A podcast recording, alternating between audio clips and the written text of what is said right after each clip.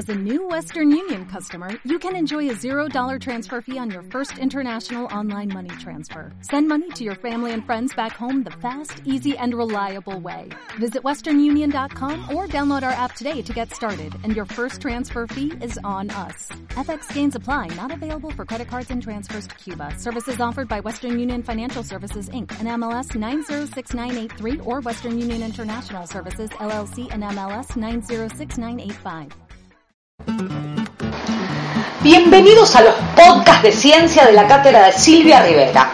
En esta colección de audios nos proponemos entrevistar a los pensadores más destacados de la cultura contemporánea para que nos cuenten su experiencia como estudiantes.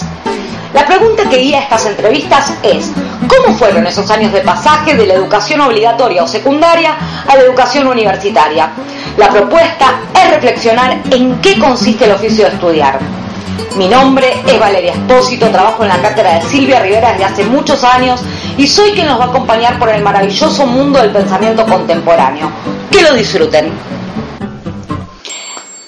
En este segundo episodio me voy a detener en una de las personas que inspiró esta colección de entrevistas o también lo podemos plantear entrevistas de colección, eh, que es Gabo, Gabriel Goroswal, que es justamente un colega de la carrera de Ciencias de la Comunicación, una carrera polémica por su diversidad de contenidos, eh, que ya tiene 30 años o más de 30 años y que sin embargo, bueno, eh, los egresados de esa, de esa facultad estamos produciendo este tipo de materiales que producen una innovación en la cultura, podemos decir.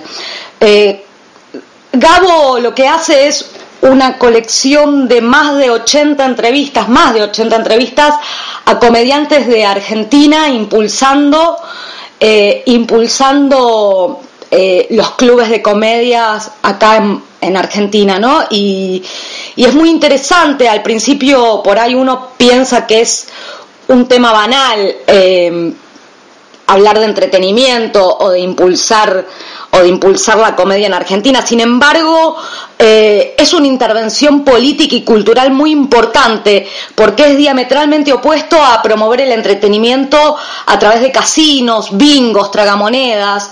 Eh, por eso me parece sumamente rica su experiencia y su aporte a nuestra cultura. Eh, ahora sí me, voy a, me voy a detener en la invitada de hoy en Isabel Rauber. A Isabel la conocí en el 2009. Ella me convocó para que realice su página web y la asesore con las redes sociales.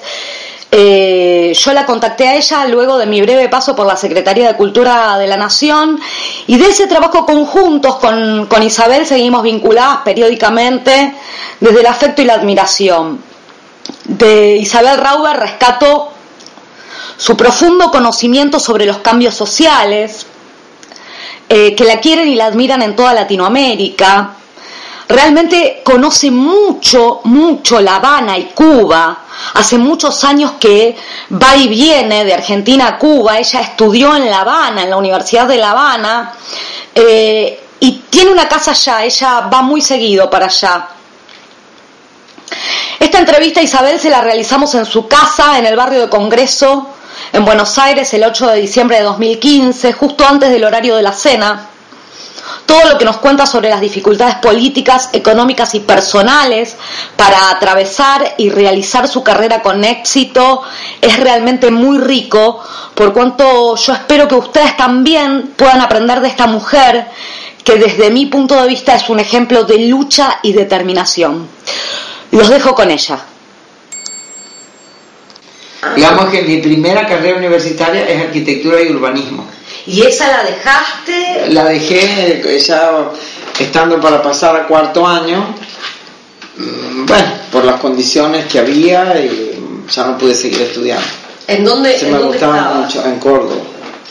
era una pasión, porque la arquitectura y, con el enfoque urbanístico, y me marcó mucho en mi vida el urbanismo a mí, porque me enseñó a leer la ciudad, leer las tramas de, de, la conectividad, las cosas con una visión de, clase. ¿no? Y escúchame, y cuando, y cuando ves la ciudad... Lo que se llama dialéctico urbano. ¿Y qué lees? Ah, yo siempre analizo las ciudades. Lo primero ah, que me doy una vuelta y ya me sé todo lo que hay. porque voy donde viven los trabajadores y esto, y hay transporte, pues ahí nada más te das cuenta el nivel de exclusión. Con una visita a la ciudad ya te das cuenta, preguntando, claro. El nivel de exclusión te das cuenta mirando la ciudad. Sí, claro. ¿Y cómo Porque los excluidos nunca tienen una accesibilidad este, directa. Claro, siempre hay formas de moverte, pero digo, directa, conectada, eso. El, transporte. Sí, sí, el transporte. La conectividad para mí, el transporte.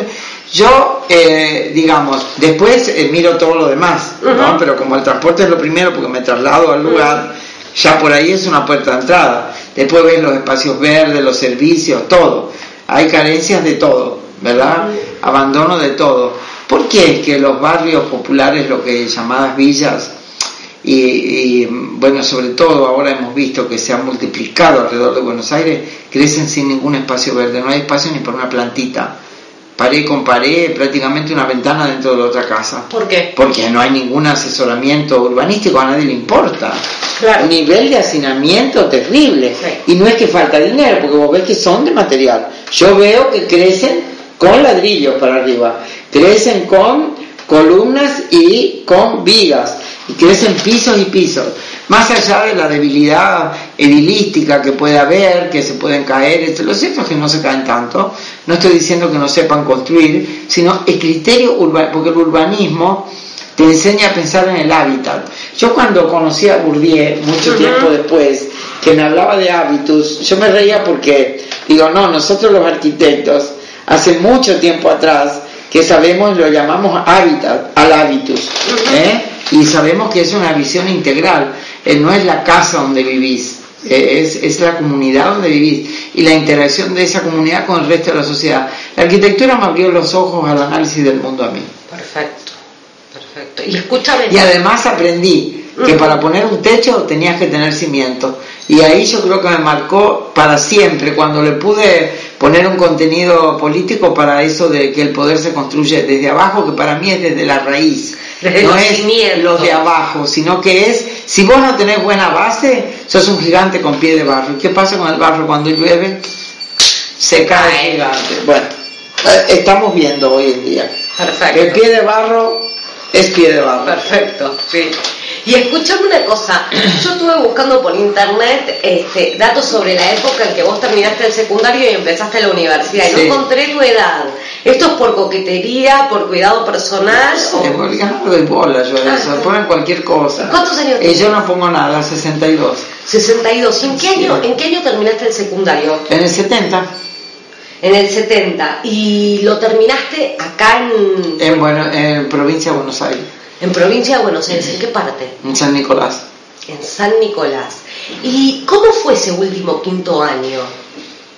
Bueno, yo te voy a decir, yo soy una persona media rara, porque yo el secundario lo detesté siempre. Hice un año libre y hubiera hecho más años libres si no hubiera tenido un cisma familiar, porque como hacía los, el curso libre, claro, no podía tener 10 de promedio y eso en mi casa era fundamental. Sí. Y la secundaria para mí era una transición. Entonces, como yo quería ser arquitecta, no quería perderme 5 años para ser arquitecta. Claro. Entonces, me hice un año libre y fue hecatómbico porque, claro, un año libre. No podía sacar 10 en todas. ¿El quinto? No, el segundo. El segundo. segundo. Ah, Terrible. No, yo de muy chiquita tenía decisión. Yo quería rápido estar en la universidad. Si yo tengo para ser lo que quiero ser, universidad, yo quería llegar a la universidad a 14 años. Rápido. Pero fue un cisma. Viste, yo, eh, en las familias hace muchos años, o sea, la determinación del padre es fundamental. Claro. Y por poco se muere cuando me bajó el promedio. Tu papá. Claro, porque teníamos que, esa es la época, yo no sé cómo sigue ahora, pero del abanderado, Sí, claro. del escolta, yo tenía que ser abanderada. No pude llegar a ser abanderada, llegué para escolta, pero no me dejaron hacer más años libres, me tenían de recontra vigilada, porque yo me hubiera hecho cuarto, quinto libre. O sea que yo te, lo hubiera dado te libre. exigían mucho en tu familia. Sí, me- pero eso me vino bien porque me formó con criterios. Si lo vas a hacer bien, que esté bien. Si no, no lo haga. Eso de que para 8 no, o es 10 o no sirve. Eso si mi casa era terrible. Y eso no sirve. Sí, 10 o no sirve, no podías venir con otra nota. Y no era de, de perfección, sino que hazlo bien o no lo hagas. Claro. Sí. Entonces, si sabés escribir, no puedes tener falta de ortografía. O sabés escribir o no sabés escribir. Pero eso me ayudó mucho. después el mouse se encargó de formar toda mi letra, ¿viste? Hoy día se me ve, se muere el pobre viejo, pero eso me, ayudó mucho en la vida, la exigencia, porque no era una exigencia con golpes ni nada, ¿viste? Que hay familia donde es con golpes. Mi casa era mucho de, explicarte y te entendía. Si lo sabés hacer, ¿por qué lo vas a hacer mal? Claro. Y no, si bueno, hacelo bien. Y escúchame, y entonces eso, bueno, llegué, terminé con 16 años. Terminé con 16. O sea que eras más chica que todo el resto de Siempre, soy más chica que todo el mundo. Mis compañeros tienen 6'5 y más. Sí, siempre, siempre fui la más chica de todas. ¿Y cómo fue este, ese quinto año? Pero me siento bien. Sí. Eh, quinto año, quinto año fue un año duro. Ajá. Sí, porque era la época, eh, la época eh, del cordobazo, de, eh, a pesar de que bueno estaba en Argentina, eso se corría como reguero de pólvora y pagábamos las consecuencias que no nos dejaban salir a ningún lado. ¿no? Si algo detestaba yo era ese guardapolvo blanco, eh, atado el nudo, la vincha azul, las medias tres cuartas, era una cosa terrible, era, era como algo de un ejército, ¿viste? pero, pero sí, bravo, bravo, esa disciplina rigurosa, estábamos repodridos en realidad. No podíamos hacer nada. Y escúchame, vos ya ahí, en ese quinto año, tenías decidido seguir arquitectura, filosofía. Yo sí, muchos años antes, mucha, ahí ya sabía, yo ya desde tercer año sabía que iba para arquitectura. Me decidí, muchos años antes yo quería hacer, yo antes, antes, antes, antes, bien abajo, yo quería hacer filosofía o abogacía. Son bien colindantes las dos. Sí. Este, y ahí mi papá si no me dejó, filósofa me dijo no, porque vas a ser profesora, no tienes independencia, vas a ser una empleada. Eso no. A mí siempre me gustó, yo soy filósofa de alma, pero ya te hablo de la primaria, ¿eh? yo ahí estaba, mis discusiones teológicas vienen de ahí. Después, este, y abogada me dijo, no, no, no, no, dice, porque eso, una mujer con abogada, una mujer abogada no puede casarse, porque va a tener muchas leyes y no puede tener marido. Eso me acuerdo de mi padre. Y entonces, bueno, me dijo, de lo que te gusta, quedarte con la arquitectura. Ella, no, ya yo después ya sabía era arquitecto. Pues además no es cierto que el hombre tiene una sola vocación, no es cierto. A vos te puede gustar la arquitectura y la filosofía, y te puede gustar la arquitectura y la filosofía y querer amar las leyes. Es que el problema es que no tenemos cabeza para estudiarlo todo, pero si uno pudiera estudiar las leyes, vos te, sabés cómo te manejás acá en este país como un pez en el agua, siendo arquitecto, filósofo. Es que en realidad esa segmentación es como una segmentación moderna, porque Aristóteles, ¿qué hizo? Estudió de todo. Yo hay veces que me lo planteo, digo, bueno, ahora está, voy a estudiar abogacía, así me quito la picazón. Pero bueno, ya no tengo ganas de ese pensamiento, viste, ahí, ponerme con penal, con... Eh, bueno, ya pagaría abogados, pero se puede, el individuo es más múltiple. Y escúchame, y cuando, cuando entraste en la... En la mm, cuando entraste en la carrera... En cuando entré en la carrera fue una frustración. Eso, a ver. Porque entré en Rosario, imagínate, yo entré con 17 años recién cumplido ¿no? Ya todos tienen 18, 19 porque la gente se cambia de carrera, o sea, el primer año no es tan... Hay gente que ya viene más ducha, viene de otras carreras, pero eh, yo empecé a estudiar en Rosario, en la facultad que hago un lugar que se llama La Siberia, y donde están las ingenierías y eso, y era arquitectura y planeamiento. Parece que no era para mí.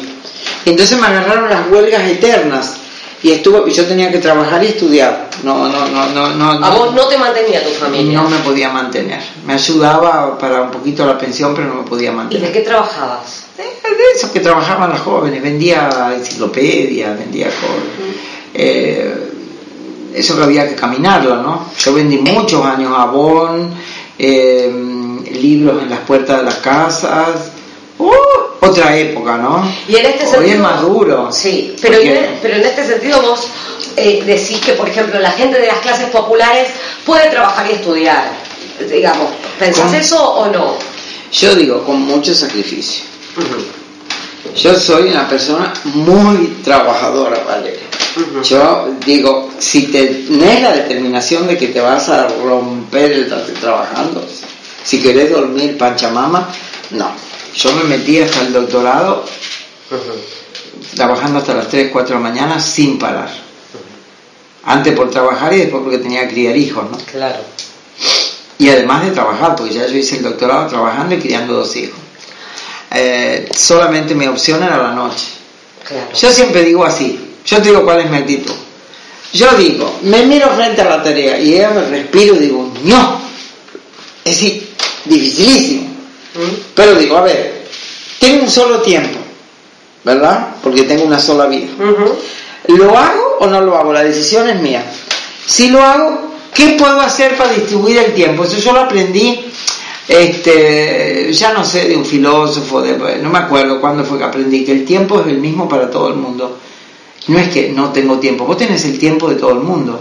El problema es cómo te lo distribuís y tenés que priorizar. Y bueno, yo me metí y le, siempre le quité horas al sueño, porque también sabía que no era permanente, ¿no? no era, y me ayudaron mucho los amigos, porque yo, como verás, hice la carrera de grande porque, porque la primera la interrumpí. Ya cuando yo volví a decidirme a estudiar, habían pasado más de 10 años. Es una persona que se graduó grande. Ajá. Ah, está bien. No es que tengo desde los 25 que empecé a. Yo publiqué mi primer libro a los 35. 10 años después que recién graduado. Claro. Ah, o sea que tuve que trabajar como perro. Pero para, escúchame, vos saliste. Sí, vamos despacio. Para, vos saliste en los no, por salir de secundaria. Sí, Salí de Rosario porque, como te digo, trabajaba y era huelga y huelga y huelga. Y yo no entendía nada. Yo era una graduada de la época de Oranía, ahí estaba la NUS. Y para mí a la universidad se iba a estudiar, querida. ¿Y cómo eras como estudiante? ¿Eras una, eras una estudiante disciplinada, indisciplinada? ¿Estudiabas en grupo? Sí, en el taller total tenés que estudiar en grupo. Porque como además lo haces integral, eso para mí fue genial. Y algunos trabajos fueron grupales y algunos eran, digamos, individuales en, la materia individual. Pero siempre laburábamos en grupo. Genial, ¿por qué? Y por la visión integral. A mí me parece que eso es una ausencia de los estudiantes ahora, que yo lo veo, estudian todo parcelado, ¿ves? Eh, pero déjame decirte que de todos modos era una alumna bastante inquieta. Yo estudiaba turno noche porque trabajaba de día o sea, y el turno noche iba toda la gente trabajadora, era gente más madura, no era lindo, yo hice mi carrera en el turno noche. Empecé de una, pero me pasé al turno noche por esto, porque no me tenía que laburar mucho para mantenerme con la venduta de esa puerta a puerta. Sí. ¿Eh? Y, y, después que también abrí los ojos a, a la militancia, veía, era bueno, una vida multiplicada. Claro, de, muchas facetas, ¿no? O sea, tenías tu vida de trabajadora, tu vida de estudiante, tu vida de militante político. hasta que sí, militante estudiantil, digamos, no era tan pretenciosa, pero, pero solté el uniforme de secundario y me puse jean, alpargata y camisa, ¿no? Eso, Perfecto. Y me corté el pelo como lo tengo. Ajá. Y... y antes lo tenía por acá, pelo larguísimo. ¿Qué escucha? Y escúchame, ¿eras una, una estudiante disciplinada todos los días o cuando llegaba el examen? No, yo iba todos los días a la universidad, si no, no en arquitectura no podés. Si algo no podés hacer en arquitectura es eh, finalismo. ¿Podés? No podés trabajar sobre el pucho. No podés, no te da tiempo. No podés trabajar. Primero que los exámenes son sistemáticos. Si vos tenés clase de dibujo, tenés que entregar la obra con el dibujo. Claro. No, no, no, no, no podés decir que yo te lo doy al final. Porque si no vas pasando, como te digo que es un sistema de promoción, si vos no vas avanzando en el curso no llegás al examen final. No es que no, era tanto la asistencia como los trabajos, aunque una cosa va de la mano de la otra. Y en, y en eso... Y además te digo, sí. cualquier cosa menos faltar a la universidad. Perfecto. Nuestra universidad era, el grupo de compañeros era lo más. ¿No? Vos salías de ahí y estabas en la uni en el bar de la universidad, y cuando podías ir a comer, al comedor, la universidad llena de vida. No, ¿qué faltar? No, no existía eso. ¿Y cuántos años estuviste en eso? Y estuve cuatro años. Y después... Eh, o sea, bastante, no es que pasé un año. Sí. No, estuve cuatro años en Córdoba. Y después... Lo que pasa es que nosotros hicimos primer año, después hicimos una especie de año de revalidación para eso, después hicimos segundo y tercero. Fueron cuatro años cursados. ¿Eh? Bastante. Yo llegué hasta, hasta construir... Eh, ¿Cuántos te faltaron para recibirte de esa dos años. Nada, muy poco. Nada, no, faltó nada. Muy poco. Sí, pero ya me formó la cabeza y es lo que yo estoy contento. Y escúchame, ¿y cómo, claro, y cómo fue, eh, vos dejaste por qué? ¿Qué pasó? Misión Ivanisevich. ¿Cómo? La misión Ivanisevich. A ver, contame un poco más. Y bueno, era represión en la universidad. ¿Y ahí te fuiste a Cuba? No, no, pero no, no quise seguir estudiando. Ajá. No, no, no pude, qué sé yo. Todo el mundo se iba, yo dejé de ir. Digo, este... ¿Pero y cómo terminó? Uno que se imaginaba, uno no se imaginaba, que vos pensabas que duraba en seis meses, que volvía. Digo, nadie se imaginaba la tragedia que iba a terminar el país, ¿no? Claro. No imaginaba. No, yo no, hice nada, yo seguí trabajando. Ya laburaba un estudio de arquitectos en esa época, seguí con mi trabajo, pero digamos que por ese año decidí no continuar. Y ya después no continué. ¿Y cómo fue que se Nunca fue una decisión, fue que no continué, ¿ves? Dejé ahora, dejé después, no, no continué. ¿Cómo fue que llegaste a Cuba a estudiar filosofía? No, no llegué a estudiar. Yo llegué a Cuba. ¡uh! Estudié 10 años después. No es que me fui de aquí me fui a estudiar. O sea que estamos hablando de que a los 23, 24 dejaste de estudiar y recién retomaste a los. No, perdón, a los 21. Entré a los 17, estudié 4 a los 21. Ah. Acordate que yo venía re adelantada. Claro, a los 21. A los 21 ya estaba. Yo me hubiera graduado con 22, casi 23. Y si no hubiera hecho, yo mi cálculo era ser graduado a los 21, 22. Si no hubiera tenido ese año de nivelación, como se llamaba, yo me hubiera graduado a los 22. Porque a los 21 hubiera hecho cuarto y quinto con 22. Re chica. Sí, ah, yo soñaba, yo hubiera querido ser arquitecta a los 20. Yo tenía delirio con graduarme súper joven. Sí, era muy jovencita, sí, sí. Y después, ¿qué pasó? ¿Te casaste? ¿Tuviste hijos? ¿Te fuiste sí, después me casé, tuve hijos. Después, con todos los problemas políticos de acá, me fui de la Argentina. Digo, peloteo, peloteo, peloteo, y terminé en Cuba. Era muy enferma. Y ah, bueno, y había. Sí, enferma, no sé. Creo que la propia situación te enferma. Claro, te enferma, sí. Y entonces ya la rehabilitación y y a dónde vas a ir y qué sé yo, y me propusieron que me meta a estudiar. A mí me parecía horrible, no quería estudiar, quería volver, pero ante tanta insistencia y verdad que la rehabilitación lleva tiempo, uno piensa siempre, yo en esa época pensaba que con tres pastillas resolvía mi problema físico, después aprendí que no, porque tomé las tres pastillas y no lo resolví, ¿verdad? Este, entonces, empecé a estudiar y claro, fue terrible para mí, ¿eh? Yo era un, fracaso total. No podía, te leía una hoja, no podía, yo no podía hablar en público. Era yo raro. bueno. pero para porque, a ver, yo parte de tu obra la conozco, tengo un libro tuyo. No, no, yo no podía leer, yo no podía leer. Y tenés, o sea, escritos muchos textos y textos como muy largos y de un análisis muy profundo. Sí, bueno, pero ya soy doctora en filosofía, pero cuando empecé, yo pensé que no pasaba de 20 días. Ajá. Este, yo fui al médico y todo a tratarme porque eh, no podía retener. ¿Y cómo hiciste para probar esas materias? Bueno, primero llorar. lloraba muchísimo, lloraba muchísimo, porque me sentía el ser más idiota del mundo. Tenía compañeros de 18 años y todo el mundo levantaba la mano, yo, yo, yo. Y yo era que por favor a mí no me miren. Bueno, eh, nada, saqué dos en todos los primeros parciales. De, estas materias, ¿no? De historia, ¿no? sí, sí, sí, de estas materias duras. De las duras, sí. ¿Y cómo se remonta eso?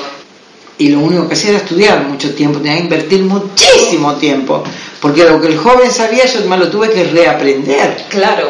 Tuve que reaprender. Y ahí no hay profesor particular ni nada, o sea, lo estudiar solo te reventás, ahí no hay nada de eso. Y entonces fui al médico. ¿Qué es trabajo de lectura, de análisis? No, en matemática tuve que agarrar los libros de secundaria y volver. ¿Cómo hacía yo para enganchar las eh, derivadas integrales? Tenía que agarrar los libros de cuarto año y quinto año. Si no, no me empataba, porque yo estaba en primer año de universidad. La matemática anterior era la de cuarto y quinto. Pero llego a la pizarra y le decía a la profesora, no sé cuánto es 2 más 2, porque además estaba bloqueada, ¿no? Y en ese momento no había internet además para buscar la información. Era red. No había nada. No había ni, ni, no había ni, no existía el fax. Estamos hablando de los 70. No había nada. Bueno, este, y tuve que estudiar, aprender. ¿Y querés que te cuente una cosa? Me saqué el máximo en todas las materias y me gradué con promedio, como sería en Argentina, promedio 10, de los 5 años. Nunca bajé de la nota. Pero el primer cuatrimestre lo hice a lágrimas. Y el segundo más o menos. Y no es que yo buscara el máximo, yo busqué saber. Y como yo tenía inculcado de mi casa que si lo sabes es porque lo sabes bien, si no, no, no es que más o menos. Si lo sabes, te lo sabes. Si no, no sabes. O sea que yo estudié hasta que supe. Y de ahí me gradué con oro puro, digamos, porque hay oro que son de 480. El mío era 100 sobre 100 y cinco años, incluyendo el ruso. Y me paseaba por la cuadra hablando sola en ruso hasta que me, me, lo aprendí, me lo aprendí, me lo aprendí. Y tenía medalla de oro en ruso. Y, digo, bueno, sí. Es genial. ¿Cómo hice? Solamente machacando. ¿Viste, ¿Viste aquí el amolador? Eso, no sé si se usa, esa cosa así que tiene para machacar el ajo. Sí. Bueno, ¿cómo se llama eso acá? No, creo que se llama machacador, sí. O, mortero. El mortero, bien. Yo trabajé como el mortero, ¿viste? Yo era el palo del mortero y le daba, le daba, le daba hasta que me lo aprendí. Claro. y ahí me da mucha gracia. O sea que vos no la chanteaste, digamos, cuando no, para realmente no, no. Pero es que no la chanteé ni, ni siquiera en arquitectura. Lo que pasa es que eh, te digo, yo adoraba mi facultad y adoraba aprender y además adoraba la carrera. Lo que pasa es que uno más joven también tenés una vitalidad y como no es una carrera de pensamiento abstracto, si vos tenés que hacer el dibujo y terminás el dibujo, el resto es tu tiempo. Pero digo, si vos querés decir mi mensaje a la juventud, chicos, sí, dale, a ver. Eh, estudien y esfuércense, porque ustedes van a hacer lo que quieran hacer. A veces el alumno piensa que estudia para el profesor. uno estudia para uno mismo después me decían, pero usted con hijo, todo, ¿cómo hace? Yo llegaba a las 7 de la mañana, tenía que salir a las 5 de la mañana, dejar mi hijito chiquito sentado en la, en la escalerita de la escuela que abría a las 7 y yo lo dejaba ahí solitito, mi alma oscuro y me iba a la universidad. Este, y cuando me tocaba el turno noche era al revés, cerraba la escuela y se quedaba sentado en la escalinata hasta que yo llegara a buscarlo. Pero era eso, o tenía una mamá, ama de casa, sin desmerecer, pero era mi única opción de desarrollo. Claro. O lo hacía así o me quedaba de ama de casa, porque vivía en otro país, porque no tenía ni mamá, ni hermana, ni parientes a quien dejarle mis hijos, que fue una cosa de un empeño de, de uno mismo, de la familia, como digo yo, mis hijos también se graduaron. y algunos turnos me los llevaba a la escuela y estaban ahí estudiando filosofía. Hay una, hay una creencia quizás, ¿no? De que, de que el, estudia el que tiene posibilidades, ¿no? O el que tiene algunas cuestiones económicas resueltas. Y quizás esto no sea tan cierto. Yo por las entrevistas que vengo haciendo, todos lidiamos con, las, con ciertas dificultades del contexto. Sí, yo no sé, pues, no ha sido mi situación. Eh, tampoco vengo de pobreza extrema, digamos. Yo vengo de una familia de, laburantes. O sea, no le, no le sobraba nada. Pero, o sea, no me podían mantener pero, y soy alumna de escuelas públicas. ¿eh? La primaria, porque en el lugar lo que había era colegio de monjas, lo hice, pero ni bien pude pasar a la escuela pública, soy hija de escuela pública. Entonces, no, no, no hay que, que, no me parece. Yo creo que tiene mucho que ver, sí, el sistema de formación, por supuesto, eh, creo que es todo, ¿no? es la escuela, es también el ambiente hogareño, porque ciertamente a veces uno se encuentra que hay padres que no contribuyen a la formación de los hijos, que cuando llega a la casa lo ponen en el, en el eh, que hagan demasiadas tareas del hogar, ¿verdad? O que resuelvan problemas eh, no sé, me parece que no ayudan. O a veces un desinterés total no es que sentarte a estudiar, es que respetarle un mínimo de tiempo. Y si no tienes ninguna condición de noche, yo ya te digo, yo usé las noches. Las usé las noches siempre y durante años, para la licenciatura y para el doctorado. Escúchame, por, vos me... Y para escribir ni hablar. Las noches. Ah, de, noche o nada. Entonces no hay quien me diga, yo no tengo tiempo para escribir libros. Yo me río, digo, vos no tenés voluntad, tiempo tenés todo el tiempo del mundo. No vas al cine, no tenés domingo. ¿Cómo te crees que se hace laburando escribir libros? Bueno, ahora si querés la joda, el cine, el paseo, el cafecito, y bueno, entonces tendrás todo eso y no tendrás eh, desarrollo personal. Exacto. Depende de lo que uno vea la felicidad. A mí me gusta laburar no soy adicta al trabajo, pero tengo un trabajo que es, la escritura me da desarrollo espiritual, me gusta mucho. Por eso depende del trabajo. Los arquitectos, te imaginas cómo gozás cuando ves tu obra material, pienso que el disfrute debe ser mayor que el libro, ¿no? Es, distinto, ¿no? A, ir al shopping a comprarse una remera, ¿no? Construir una obra. Como opción de distracción, digo, pues yo si tengo que ir al shopping a comprarme la remera también voy. Pero que esa sea mi opción de distracción me parece muy poco. para hacer la compra está bien, pero como opción de felicidad yo la cuestiono bastante porque yo digo que eso es lo que quiere el mercado. Exacto. Que vos te, hacerte así y meterte la cabeza ya sea adentro de eh, celular que es lo primero sí, la gente no. Yo me impresiono con él y estoy a favor